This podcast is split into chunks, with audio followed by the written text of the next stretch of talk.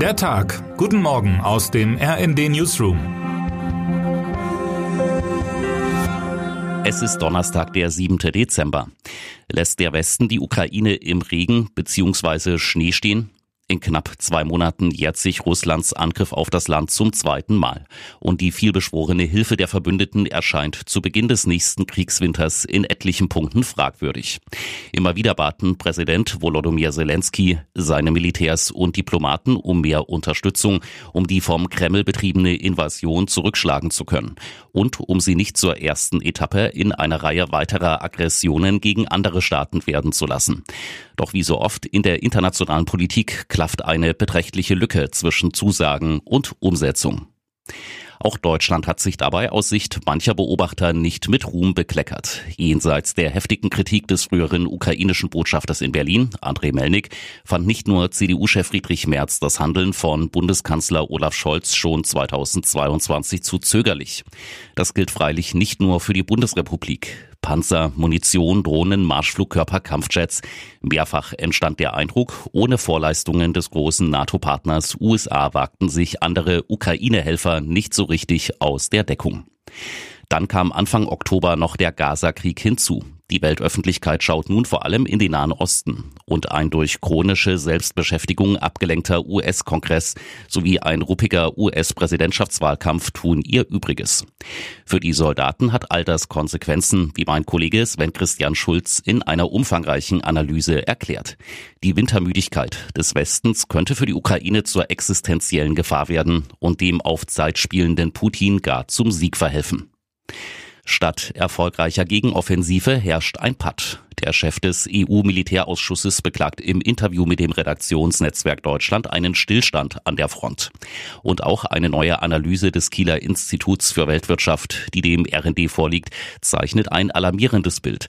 Seit dem Spätsommer ist die versprochene Finanzhilfe für die Ukraine drastisch gesunken. Da stellt sich die Frage, sieht so die Verteidigung der Demokratie gegen den Autoritarismus aus?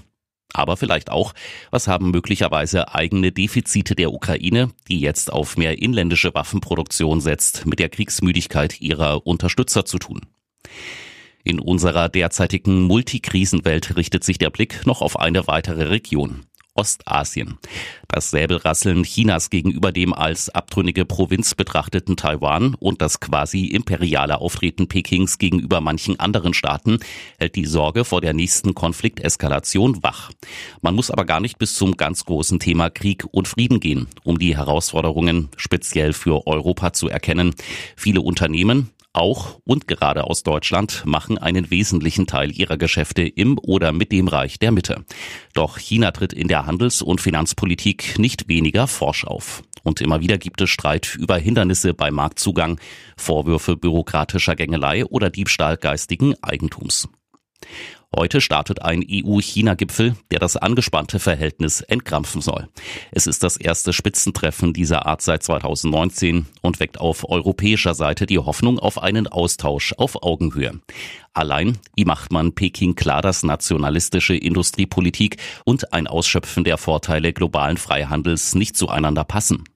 Wie lässt sich der Dauerspagat zwischen heikler Menschenrechtslage und wirtschaftlichen Interessen aushalten? Das sind Fragen, die am Ende auch Verbraucher berühren können. Man denke etwa an Chinas verstärkten Export von Elektronik und E-Autos oder an seine Marktmacht bei Rohstoffen und Pharmaprodukten. EU-Kommissionschefin von der Leyen, Ratspräsident Michel und der EU-Außenbeauftragte Borrell werden jedenfalls auf selbstbewusste Gesprächspartner treffen, auch wenn das Wachstum der chinesischen Wirtschaft seine größten Boomjahre hinter sich hat und der kriselnde Immobilienmarkt zu einer latenten Bedrohung geworden ist. Auch Chinas enge Partnerschaft mit Russland, die indirekt Putins Kriegsmaschine in der Ukraine mit am Laufen hält, dürfte ein Thema werden, wie mein Kollege Fabian Kretschmer in seinem Vorbericht analysiert. Und wird Tacheles zu Taiwan geredet? Der frühere NATO-Chef Anders Fogh Rasmussen meint, eine eindeutige Haltung gegenüber Xi mag zwar für ein paar unangenehme Tage sorgen, aber still zu bleiben wird Europa auf lange Sicht weitaus mehr kosten. Video- und Computerspiele sind ein Milliardengeschäft und eigentlich ist bei den Produzenten auf Gaming-Fans als stete Einnahmequelle Verlass. In diesem Fall kann man aber nur sagen, dumm gelaufen. Mit einem 90-Sekunden-Trailer wollten die Macher die neue Version des weltweit gezockten Grand Theft Auto anpreisen und so die Vorfreude in der globalen Community anheizen. Über die Plattform X fand das Video nun jedoch früher als beabsichtigt seinen Weg ins Netz, woraufhin der Entwickler Rockstar Games es gleich auf YouTube stellte.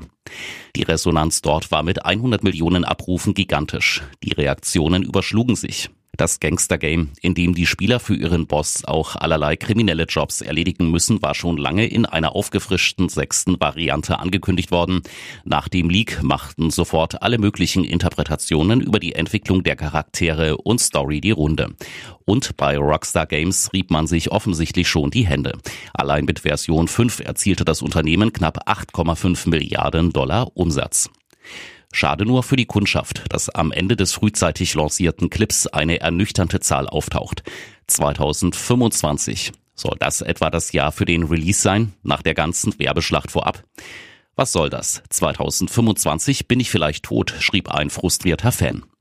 Die Aktie schmierte im US-Handel um 4% ab. Zu Weihnachten 2023 dürfte es mit dem digitalen Autoknacken jedenfalls noch nichts werden. Und jetzt wünschen wir Ihnen einen guten Start in den Tag.